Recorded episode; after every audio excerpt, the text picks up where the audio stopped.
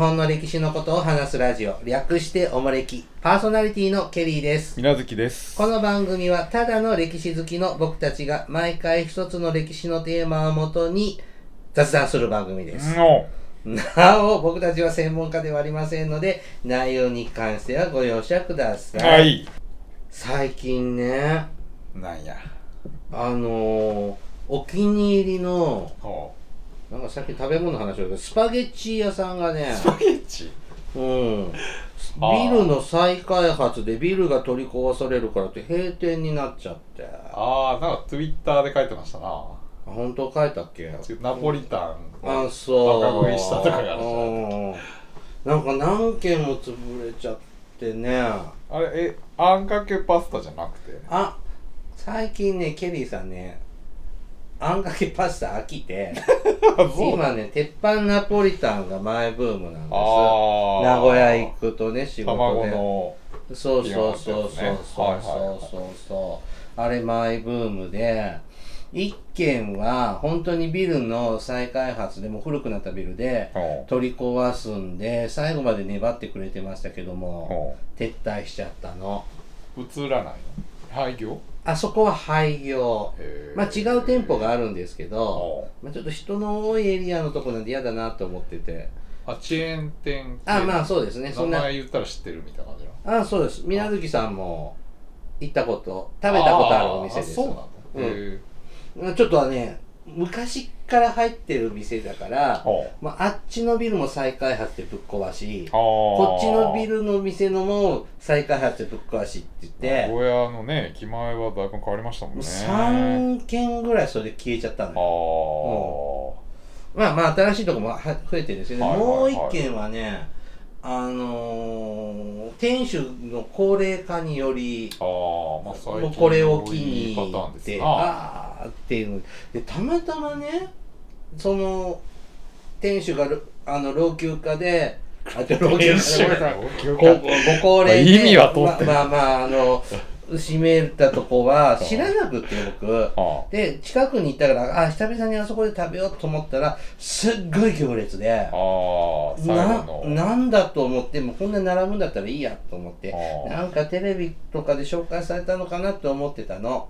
でまた別の時に行ったらまた行列で。で後で違う人に聞いたら閉店するから。そうそうそう。あえーっと思ってショックでした。かなきゃ。うんショックでしたがもうこれもご縁かなと思って。へー。もう諦めましたけどね。うんやっぱケチャップは美味しい。ケチャップは美味しいってどういうこと？えー、なんかさあのほらほらほら。ハヤシライスもケチャップから作るじゃん。いやまあルーで済ましますけど。あだだうちはあの、まあ、ルーで作る時もあるんですけどあのドミグラスソースデミグラスソースとケチャップ。まあまあまあちょっとね、うん。まあ色気で入れますけど、うん。やっぱでナポリタンとかやっぱケチャップはいいのよ、オムライスとかうね、ん、ハートで書いてね。あとで、うん。だからビュッて書いてね。みたいなね、はい、なんかケチャップと歴歴史もしないといけないねどういうことよあんなのアメリカとかのやつでしょうん、なんかこう醤油とか砂糖とかもやったんだからさ。ケチャップなんか日本のもんじゃないじでどうやって復旧したんだろうねあれねとか。まあ小ネタ集みたいなのできそうかもしれないですゃんね。うん。まあねお気に入りの店がねどんどんなくなっていくんです。まあねやっぱり最近年齢でダメって店増えてますうねやっぱーりんすごく美味しい店とかねいい店なんですけそどやっぱり後継者がいないとかね。ねえ困りますね。私の死んだ後から閉めてくれるんだったら問題ないですけまあどね、まあね願わくばそうしてもらいたいですよね。はい。さあまあご飯を食べたらですねお！おトイレ行かないといけないんですよ、ね、でしょう。うん。う今行ってきましたけど。あそうですか。はい。すっきりさっぱり。さっぱり。はい。さあ今日はですね平安京のごめんなさい平城京。平城京奈良はい。の、平城京のですねおトイレの話をしてまいります。まあまあまあまあまあ。はい。68点ぐらいかな、えー、っとどんどんですねバッチリ話になる可能性がゴミからしょんべん台ではい、はい。になりますのであのー食事中の皆さんはちょっとそこごめんなさはいいねってことで、あの保証はいたし内容はがどちらかると、えっ、と大惨事になる可能性がありますのでそんな人いないでしょ、ご了承うんよろしくお願いいたします。参考にしますのはですね平城京のゴミ図鑑うん。はい。奈良文化、文化財研究所監修、川出書房新社はい。から出ております、えっ、と、写真集みたいな本ですね。写真集じゃないです、なんちゅうの、こういうの。まあまあまあ写真の多い写真の多い本ですね。図録み図鑑みたいな本ですね。さあ、に今ってトイレ綺麗だよね。まあまあそうですねもう、できれば汲み取りは、和式便所もないよねもう本当に外とかで行くと外はあるよ。いやあるけどさ、うん、だからどっちするって言ったら僕洋式でしたするけど和式でもやっぱりお店とかでも大体洋式だよね。そうですね。ちょっと昔のだとさあの和式の水洗トイレでさ一段うんちする時は一段登ってさ、はいはいはい。あの男性の場合だとね、で言うのとか見るとおおまだこれかとか。ああでああいうタイプのトイレの家の人ってああそこに和式便座に蓋して洋式便座にあする蓋みたいなのねしてるお家とかあるよね。あるよね。うん。とかあってねほんとトイレね。あのほんと昔子供の頃汚いトイレいっぱいありましたけど。うんまあそうですね。うん。公衆便所とかもまあ綺麗になったよね。駅とかもねやっぱりだいぶ綺麗になりましたよね。綺麗になったね。学校のトイレとかひどかったもんいねやー学校の便所は苦労しましたよ。僕小学校男女共用だったよ。あーあったあった。で大便器がだからね男子1個しかなかったでしょ昔。いや男女兼用。ああそうあ僕らは1個だけで。ああそう。でおしっこはほら溝に流すの。あああったあった。かうん。壁とかね、うん。壁に向かってそうそうそうそう上からジャーッと出るとかね。今でもまあたまに公あり園とかにあるけどね。うん。だけど本当綺麗になりましたねねまあやっぱほら結構僕らの頃ってまさにそうだけどうんこできなくて、ねうん。我慢してとかっていうのもあったりしてだから今便所も全部個室にして綺麗にしてっていうのがね、学校なんかは。ああ僕我慢してる派でしたよ。いや僕だってうん。僕結構お腹弱いんで本当に。どんだけ苦労したか学校でうんこで。ね。ううんん家でやってもまた出てくるんだ出よね。てくるしね。そうそうそう、うん。わざと授業始まるまで待ってちょっと先生にちょっとか言ってこう。あそんなのしたことない。見られたくないし見られたらほらなんかされるじゃん、うんここいつうんこしてるとかああまあそれもあるね。僕ねねもう時効だからはあ。言いますけど授業中にはおしっこ漏らしたことある。ああー。わざと。わざと、うんなんかね本当に小学校12年の時なんだけどはあのあ大丈夫なのその話。してもういいんじゃない時効ですよ。時効というかあなたの尊厳に関わる問題じゃない。うん。あのねもういいと思う、はあうんあのなんか授業中には先生トイレに行っちゃいけませんみたいなことあをほ言われたような気がするのね。う講義のために授業なんか、まあ、普通言ったらダメじゃん。まあまあでも、仕方ないどうしてもないって仕方ない時はまあだけど本当に言っちゃダメって思い込んじゃったの。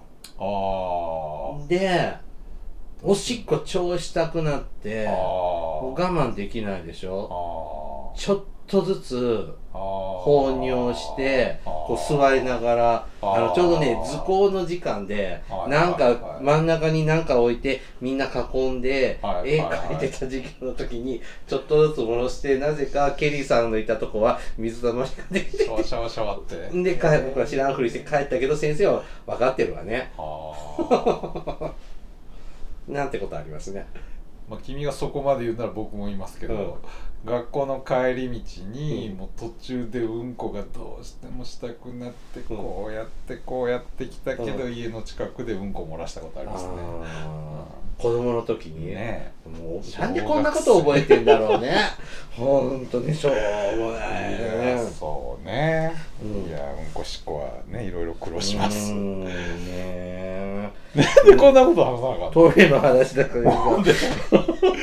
全国に向かってなんでこんな話を？全国じゃありません。世界に向かって。全世界に向けて、えーうんことかおしっこ漏らした。しちゃった。人前に出れない。えでも大人になってからも漏らしたことあるありますよそれねえ。酔っ払ったら仕のあ方ない。ねえ。はいえっとですね終わろうか今日。恥ずかしい。はい。えっ、と集会なんか出れへんわこんなん いや、いいじゃないですか、人間らしくって。さあ、えっ、と、古代の天皇や貴族はですね、はい。上流社会の人がですね、えっ、と、河原殿、ねえ川宿のかな。うん、うん。とか、桶殿、オッケーかこれ桶火じゃんひ、ひ殿う、ん木偏に、あの、樋口さんの日ですね。そうですねうん。っていうような、そういうトイレがあったようですね。樋口さんって異変が樋口さうんん、樋口さんの日ですよ。うん。で、これはですね、木や焼き物の器に、もう物を、とか液体を受けて別の場所に捨ててたそうです。そうです要はおまるですな。おまるやねうんで、庶民はう、んえっ、とね、これ、平安時代に書かれた、ガキ草子。ガキ同士ガキ草子によりますと、うん道端で用を足している様子っていうのが描かれてるんです。有名なシーンですねああ、そうなんですか。直糞ガキっていうね人間のうんこしか食えないガキ道に落ちた人が道端でうんこしてる後ろでうんこを食べてるガキになってるっていう映画。ロックでもないガキですね。そういうまあ、へーそういう道に落ちちゃうからちゃんとしなさいよっていう話。まあ、そこら辺でしてたってことですね。まあノンストでしょうね要するに。穴もか軽く穴とか掘ったりしいやーそれはもう本当に旗で塀のちょっと横っちょとかでやったんですさね。フランスなんかでもさ貴族でもベランダでいやそうですよ。してポイってベランダから捨てたりしてたりして汚いからあれハイヒールとかそうそうああいうのができてくるんだもんね。あだってベルサイユ宮殿なんか便所ないっていうじゃん。そでその辺の部屋で適当にやっててうん。庭とかにピャッて掘ってたっていうしね。だからさこの昔の貴族のこのオマールってさうん。金隠し後ろだったんだよねあそうなの、うん。あそんなちゃんとしてあるわけ？でほら昔の人ってほら着物とかビラーンってなってるからその金隠しにこう引っ掛けまくし上げれるようにそうそう引っ掛けあて腰を落とせるようにっていうのでそれがい金を隠したわけじゃない、うん。あ服をかけてたっていうの。でそれがちょっといつかわかんないけどかかって。ってへいう風になったっていう風になんかで読みましたけどね。さあまあこの平城京にはですねトイレあるみたいね。ううん。うん。でえっ、と一辺1メートル強のほ方形。う四角い、うん、四角。とか、あと、1メートルかける4メートルの長方形の穴。ほあ、で、深さは4メートル。ううんこういう穴が出てくるんですっ1て。メートル4メートル深さ4メートル、うん。うんで1メートル1メートルのもあるみたいですよねほうほうほ。うだって1メートル1メートル1人用じゃない？うん まあまあそうで、かね4メートルは、1メートルかける4メートルは複数人が。要するに板とかを渡したってことね、うん、みたいね。1メートルはまたげないよね、でこれねこのトイレの後ね平城京じゃなくってほ福岡市のう。ほ香炉館。っていう平安時代の迎賓館みたいなそうですね。ところにこれが出てくる出てるんだって。へえだからってことはまあ奈良の都でもうん。同じようなスタイルかな。うん。あとねあとこれ秋田城はい。の後にもトイレの跡があってはい。丘陵上に丘にえっ、と大井屋。大井屋を作って中に用を足す穴が等間隔に掘られてるんだって。うん。で穴は斜面の木碑木木桶を通し木のななんだパイプ？パイプやねお火は、うん。通し通じてこの丘陵の裾の方に流れていく。でそこには大きな穴があっててそこにつながってるからまあ水洗トイレですよ。小屋があって穴の下に管があって落ちたら管を流れてうん麓の穴には詰まるってこと、へえっていうのが昔のトイレです秋田にも。このトイレの跡が残っているそうです。うん。なのでこういうのが平城京にもあったんだろうなと。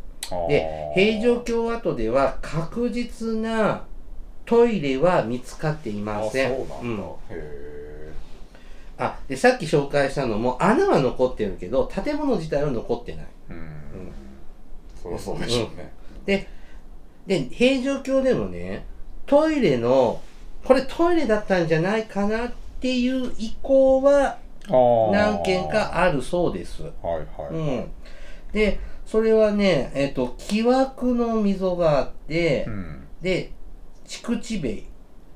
築地。築地塀、まあ、簡単な塀。土をこう持って作った壁ね、うん。を隔てて街路のあの町のうんの、えっと排水溝とつながってるっていうのがあるんだって。う。ん。うん、でだから家の中から排水どドブの方に。ああ川壁のこっちからうん。穴だけ外に出てそうそうだねはいはい。であと幅40センチほどの木枠の溝にこうまたがって用を足してたんじゃないか。で汚物は水とともに街路町のん外家の外の排水溝に流していたんじゃないかなって考えられています。はいうん、で平城宮の後ね天皇さんの宮殿お家の方では南北に走る幅3メートルの溝っていうのが分かって発掘されています。おで溝の両側に柱が整然と並んでいて、えっと、柱と組み合わせると溝をまたぐ南北に長い建物が復元できるそうです。へえっと共同の水洗トイレじゃないかなって考えられています。でなんでじゃあこういうのトイレってわかるのと。えただの溝壁とかは分かんないけどって話ね、はいというのはここをしここに残っている土を調べるとですね、うんえっ、と排泄された時に残っている寄生虫の卵とか、はい。寄生虫の卵の殻が多く残ってるんですってここに。らしいですね、うん。あとこの辺このトイレだったんじゃないかって思われるところに中木うんっていう、えっと割り箸のようなうん。木の棒うん。がよく見つかるんですって。うん。これがね中木っていうのはお尻を拭き取る道具だったそうです。うんうん。クソベラってやつですなああそう紙じゃないんだ紙高いもんね。いや紙なんか絶対ケツなんか引きませんよそうね。まあ最近まあ最近でもまあそうかな戦前とかまでまだ使ってるとこあったみたいですけどねトイレットペーパーなんてごく最近でしょ、もうそれそうですよね。それまで結構そういう中着使ってたとこなんか地方であったって聞きますちり紙で拭いてた。いやいやまあそうでしょうけど、うん。僕らの世代はもうちょっと前だと戦前ぐらいまではあったって言いますけど。紐でさお尻拭くのとかなんまあ、か。紐でねこうって聞やるくよねとか。いや実際木なんかでやっててこうピッてこう。ヘラでこれををピッてやるっていうのはさあああいううんちってさつるんって出る時とさも、ちろんね。なんかピチピチの時もありますし。なんか粘土状みたいなのもあるじゃん。質でねいっぱいつく時もありますねえあれどういう仕組みなんだろうね。ねえ。いつもあのおならとうんこをどうやってお尻が分けてんのかって僕不思議でなんないんだよね。あれわかるんだよね。ねえ。エアーは出るけどなんで固形が出ないのかなって自分ながらいつも不思議なんですよねすごい感覚機能ですよね。ねなんかちょっと分かんない時あるじゃん。これおならかな？微妙なねのってありますね。でも大体出ないじゃん。ってうん何の話やねん。自分で自分で喋り出してるんですよ。私は合わせてるだけですから。で中木なんていうのはだから結構最近。で燃やしてそれをもうそのまま畑に撒いて肥料にしたりっていうの。この中木ね。うん。この紙面が極めて滑らかに削り整えられているそうです。そら痛いですからね、先端まで加工を施したものが多いそうです。うん。なので奈良時代にはすでに規格性があった。もうちゃんとこういうものだって。サイズがあってまあ、うん。そういう職人さんがいたんでしょうね。長さもある程度整えられて統一されてるそうですよ。いやそれだって膨大な量使いますからね1日1回や2回はまあみんなするわけで何十万人が住んで1ると。回で使い終わり。いやだって意味ないじゃんあついてたらそ基本ピッてやったらそのまま捨てるわけでしあょ、ー。まあ、乾かして洗うのかな。どう？いやでも嫌ですね。ね。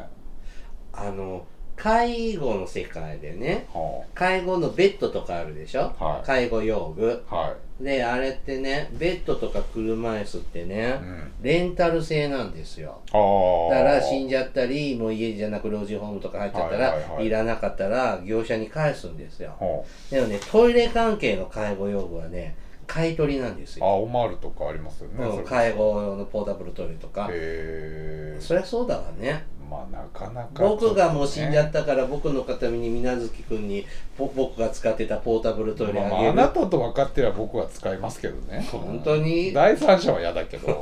でまあそんなもんですわね。うん。はい。でえっ、ー、とまあこういうねき中義っていうね はい。お尻を拭く取るものクソがベラ。がはいたくさん出てくるのでやっぱそりゃそうまだよね、かなって話だよね。でもさその5万から10万人ぐらいさ、うん。あの奈良市に住んでてさ、うん。やっぱトイレ事情って大変だよね。ゴミも大変だまあけどさ、便所はねやっぱりついて回るしうん。ねやっぱり人数が多ければ多いほどやっぱりね量が多いですからね。あとねこの排泄物を排泄物を捨てる場所うん。貯める場所もあったんじゃないかなって考えられている。は。いそうです。はいでこれが声だめだったのかうん。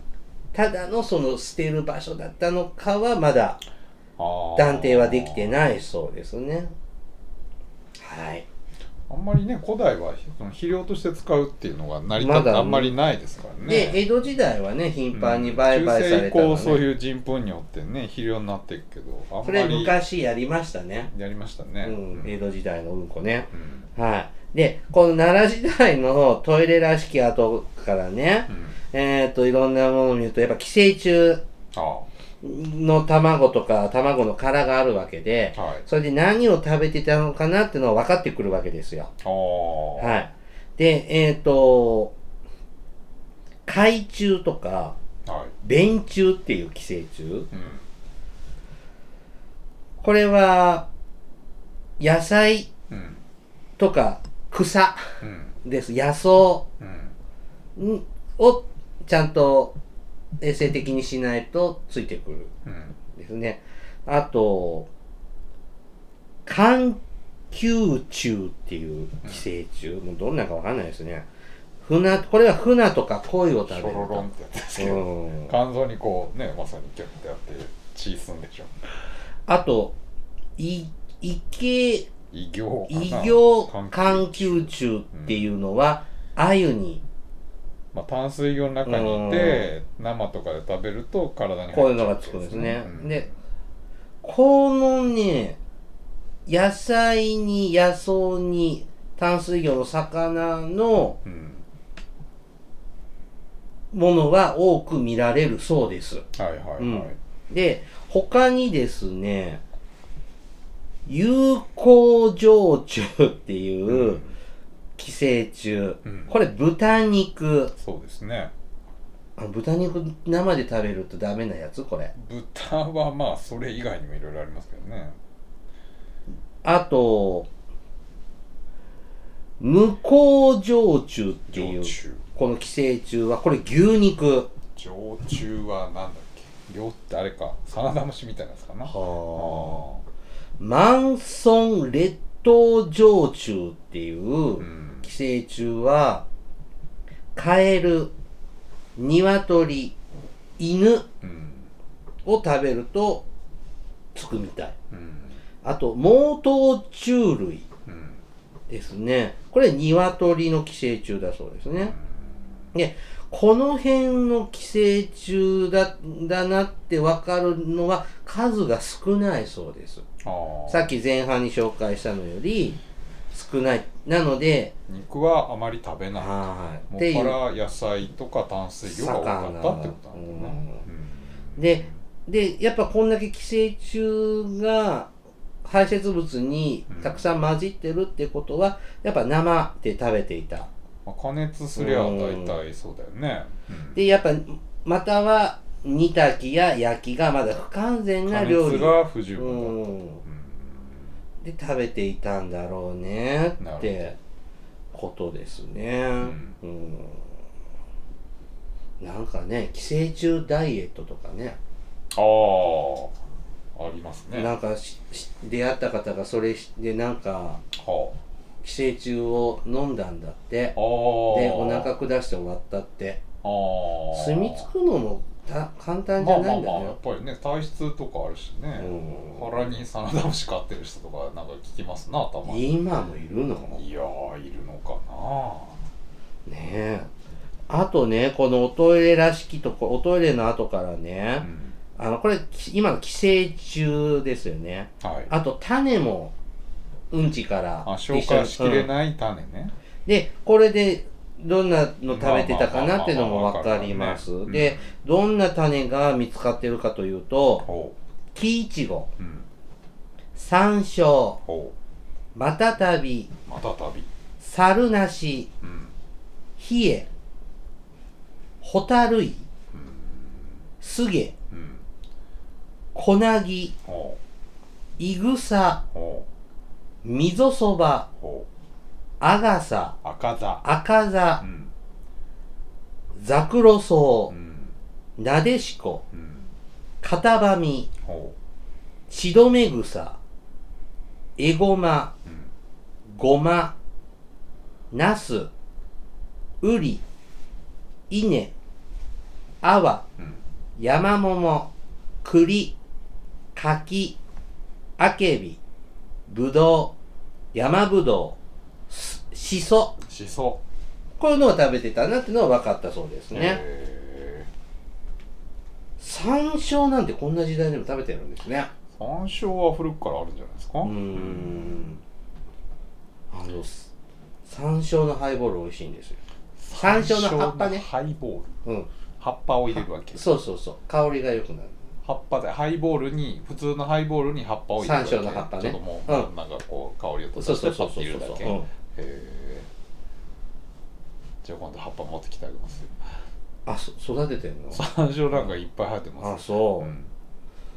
片ばみなんて食べられるんだね。片ばみはまああのあれで食べますけどね。野草としてなん野草？山菜？あと便所草みたいなやつでしょ、便所草。うん。まあまあ酸っぱいやつですね、うん。あのクローバーみたいなクロやつね。ーバーみたいなやつですね。アケビはねケビはまあまあまあね。あんまり好きじゃない。あんまりあの甘ったるい感じは好きじゃない。あの種いっぱいでやる種がね、うん。ペペペペペ。でこんな稲なんてさちゃんと白米にせずに食べてた。玄米？うーんまあ生米で食ったとかなんですかねなんか果物やとか野菜っぽいのはわかるけどね。なんか雑穀なんかも。まあまあ古代ですからまあほぼ山野草に近いねうん。栽培してる野菜類とかあんまりないね。ホタイホタルイホタルイってなんだろうね。ねどういうもんでしょうな。うん。うん。ちょっとビジュアルが浮かぶやつと浮かばないやつがあるけど。このがね奈良時代の人たちはねの食生活としてはあ。庶民の方だよね。宮中の方は記録残ってるじゃんなんかいろんな文献からまあね宴会とかのは分かるけど、うん。日常的なものってあんまり載ってないじゃん。そう。だからこういうの。に基順なんてねあんま書かないし、この文化財団ねうん、奈良文奈文献。のね人たちこうやっていろんなうんことか見てるんです便所もおろそかにはできないってことですね、うん。悪趣味ですねまあまあ1000年以上経ってるから匂わないかまあらね。匂いはさすがにないでしょうけどね。はいねうんまああんまり自分の排泄物も見ないもんね。まあね推じっ薦くりだからやねっぱりちらっとは見る色とか確認すまあるから、一応ね見ますけどね。と見るけどね。今日は立派だなとか今日はダメだなとか、うんそうですね。ねあのもう食物繊維取りすぎると消化不良でスカーンって。消化不良で不良。スコンスコーンってもう水曜便があシャーあって。飲んでるからでしょ。いやあのみみかんみかんはおしっこ多いな。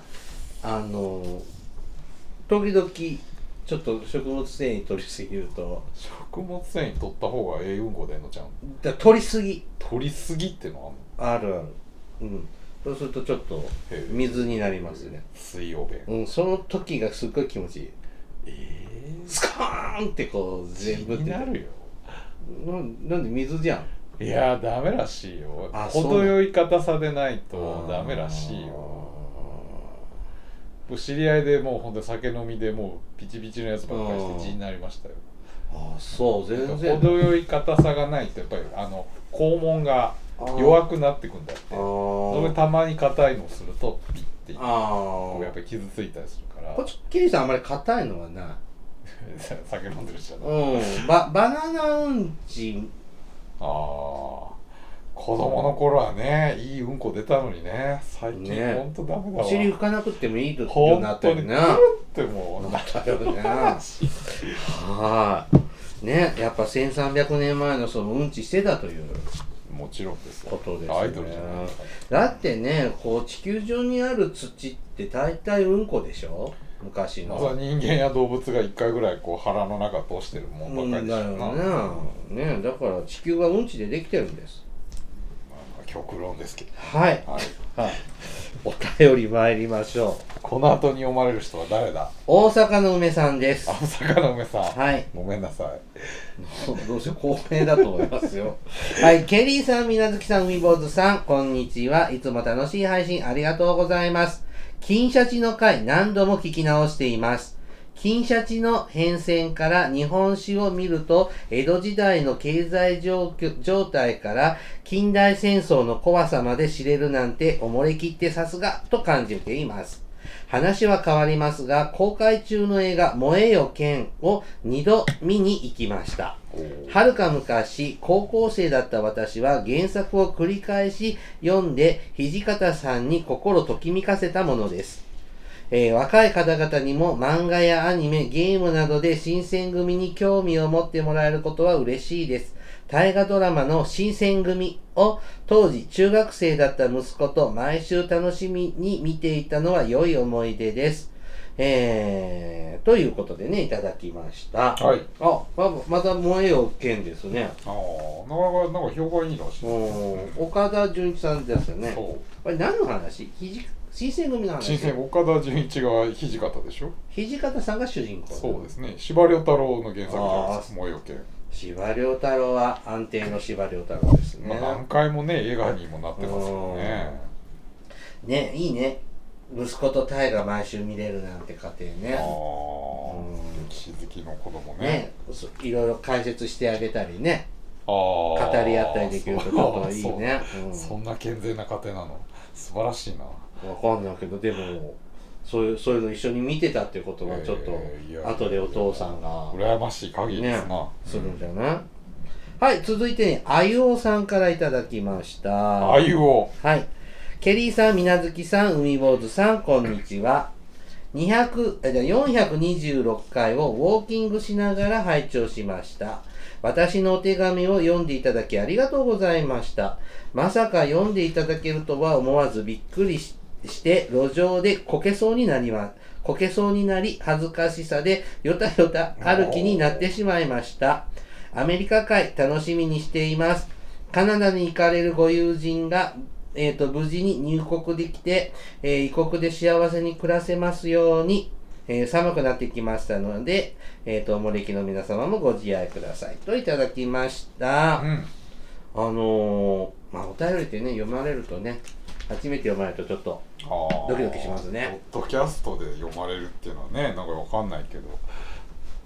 いや、楽しいよ。同じ感覚なのうん、感覚は一緒です。よ、あそう、普通のラジオと一緒一緒一緒一緒。へー。うんね、あの僕のお友達カナダにねあの行っちゃいましたけどこの間久々にすごいね LINE だと世界でもああただねまあそうやね w i f i さえあればとこだって。できるのねうん。あのまあメールでやり取りしますが元気そうでね。あそう、うん。よかったね。やっぱその移民の手続きとかやっぱ面倒くさいみたいだね。そりゃそうでしょう。ん。なんでまだちょっと思うように仕事がみ探せなかったりって言ってましたけどうん。ねまあコロナでねまた2点まあ3点するからね。こればっかりは。はい。またお便りくださいね。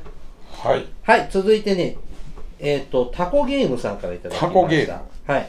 えっ、と文楽についてねお便りいただきました。うん。えっ、と、東京人で、えっ、と、大阪の国立文楽劇場へは行ったことがないので、東京の国立劇場の、えっ、と、小劇場での話になります。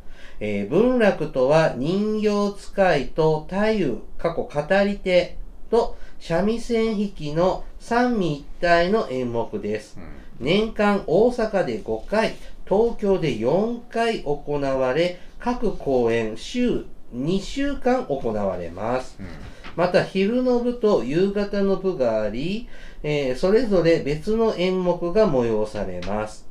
例えば昼の公演で考えると1部と2部があり、その間20分ぐらい休憩があります。太夫とえー、と、三味線を1セットとすると、各部で2セット、えー、と、合計4セットになります。セットは交代で回り舞台のようにくるっと回転して太夫三味線が交代します。演目によっては太夫が5人、三味線が5人となったり、姿は見えませんが太鼓や琴の人などもいます。人形は3人で1体を扱います。ですから人形が5体だと15人が舞台の上にいることになります。人形使いも太夫も人間国宝の方が演じてくれていることは珍しくありません。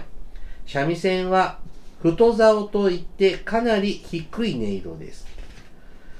ギターのチョーキングのようなテクニックやすごい早弾きの技が聞こ聞ける時もあります。えっ、と、その文楽の演じてる時の言葉がわからないとおっしゃっていましたが、舞台の両側に電光で太夫の言葉が表示されています。さらに、イヤホンガイドが借りられるので、これを使うと、なおよく理解できます。高校的には良くないから国立でやっていると話していらっしゃいましたが、人気のある演目だと、チケットの確保が難しいくらいです。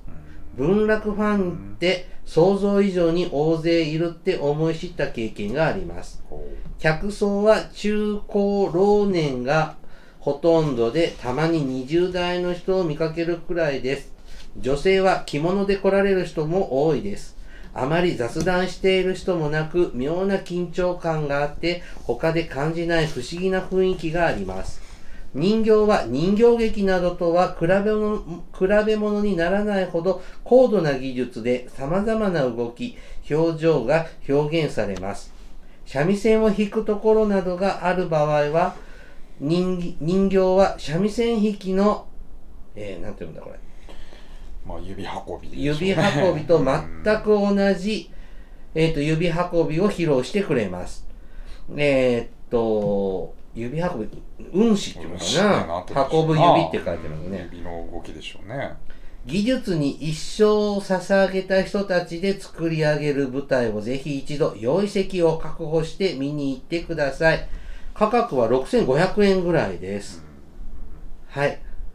えー、というふうにね、いただきました。文楽のことを。あー浄瑠璃ねえ。やっぱちゃん、やっぱ見てみないとわからないもんですね。まあまあ芸ですしねうんまあ一流の芸ですからそれはまあ見応えはあるでしょうねうんうんなんか歌舞伎とかでのさ、うん解説のイヤホンか借り、まあ今はがあったりするもんね歌舞伎でも今ね。やっぱ。能とかでもこうね横に字幕出たあり出るんだ。ってやってますね。ね。うん。でそうやってちょっとわからないって敬遠する人まあまあまあまあをねそうなんでしょう、興味持ってもらういろんな工夫はされてるってことなんだね。なんか薄暗いとこでやってるイメージがあるね僕は文楽、うん。どう、まあ、舞台って大体そうじゃん。客席は大体暗いもんでしょ。うん。あじゃあ舞台がなんか暗い。ね舞台もそらうん照明が当たってるとこ以外は大体暗いもんじゃないの？え一度は行ってみたいものですな。そうですね。でもまあまあ見たことない4回5回2週週間ずつか。うん。うん、9×9 公演かける2週間18週あとは練習とか。うん大変なんだってことですね。まあまあなかなか大変でしょううん。ね、で歌舞伎俳優っていっぱいいるじゃん。うん。まあまあいますけどだねから全国であちこちでさ、うん。えーやってるじゃない。うん。この浄瑠璃は人手は足りてるのかね？あちこちで、ね多分これだ国立文楽劇場の方が東京に行かれるのかな？東京にもあるのかしら、ね歌舞伎ってほら上方と東京ってあるじうん。ゃん。ね劇場もそれぞれ別だし、まあ全国、ま、回ったりさ宝塚だって5組やって。ああまああとほらプロじゃないなんていうの？地方のあるじゃない？淡路島なんかねありますね。浄瑠璃なんか有名ですけど。ケリー三県でもありますね郷土芸能でね。そううん。うん。まあ、またそれとはね違うプロのうん。あれだと思いますけどはいありがとうございます貴重な情報。うん。さあもう一丁。小賀正さんからいただきました。小川正小賀正さん。はい。ケリーさんみなずきさんこんにちは。いつも楽しく拝聴しております。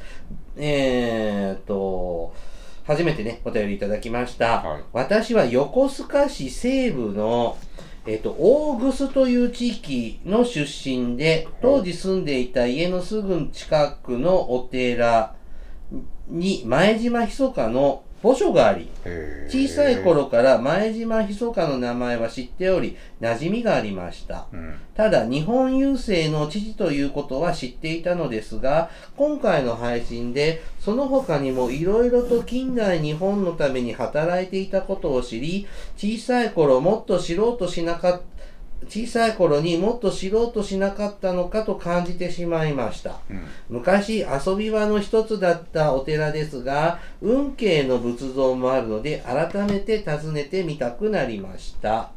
えーこれからも興味深い配信楽しみにしております。といただきました。うん。前島ひそかさんは横須賀なの？なんだっけ？ほらあれがあった別荘かなんかがそっちの方だったでしょ確か、まあ、亡くなられた時はその辺で葬られたんじゃない、ああそうなんですね。なんかイギリスに行っちゃったきり大河では。出ましたな一瞬、うん。うん。いい役でね。杉浦ゆずるも出てましたよね、うん。あの留守番してる方がむしろね渋さ。んのお友達だったからじゃああの収録した頃はさ、うん。杉浦ゆずるさんじゃなかったの大河ドラマ。愛之助とかなんかそんな名前だってさ江戸時代の時の名あ前。あはいはいはいはい。だから繋がらなかったああ、うん。そこをちょっと拾っとけば。ねえみんな解明するもんねだったのに。うん。まあいいタイミングでしたな、ねえうん。まあねあの晴天をつけは良かったねまあ楽しく見れましたね。あのさ岩崎弥太郎さんうん。の役さ、あれ橋之助さんだったんだね。ああ最初わかんなくってあさで名前変わったのも知らなくって。ね。まあ漢字が読めなかったし、はいはいはい。でふお太りになった？橋之助さん、まあどうだ役に合わせてんじゃないの？うんだからなんかもっとシュッとしてるイメージしかなかったから、ね。全然最初わかんない。だって見慣れてくるとあ目がやっぱ橋之助さんだったから、まあそうですね。ああのー客者ってね、うん。あの思いましたけどね、ちょっと悪役チックなのあんまりあの人イメージ僕ないから、まあまあちょっと新境地ですね。うん。なんか楽しんで演じてる感はちょっと、まあなんかちょっと岩崎っぽいなっていう感じもしますね。よく勉強されたんでしょうね、ねはい、本日ね、ここまでにしましょう。おもれきではリスナーの皆様からのお便りを募集しています。あの時代に行ってみたい、あの人に会いたい、おすすめの歴史漫画や歴史小説、大河ドラマなど、歴史ドラマや映画の思い出や感想、戦争の体験談など、他にもいろいろとお便りテーマがあります。詳細はおもれきのブログをご覧ください。番組へのお便りは、E メール、または Twitter のダイレクトメールでお送りください。えーメールアドレスは、おもれき2013、アットマーク Gmail.com、Twitter はひらがなでおもれきと検索してください。うんではまた、ポッドキャストでお会いしましょう。さようなら。さよなら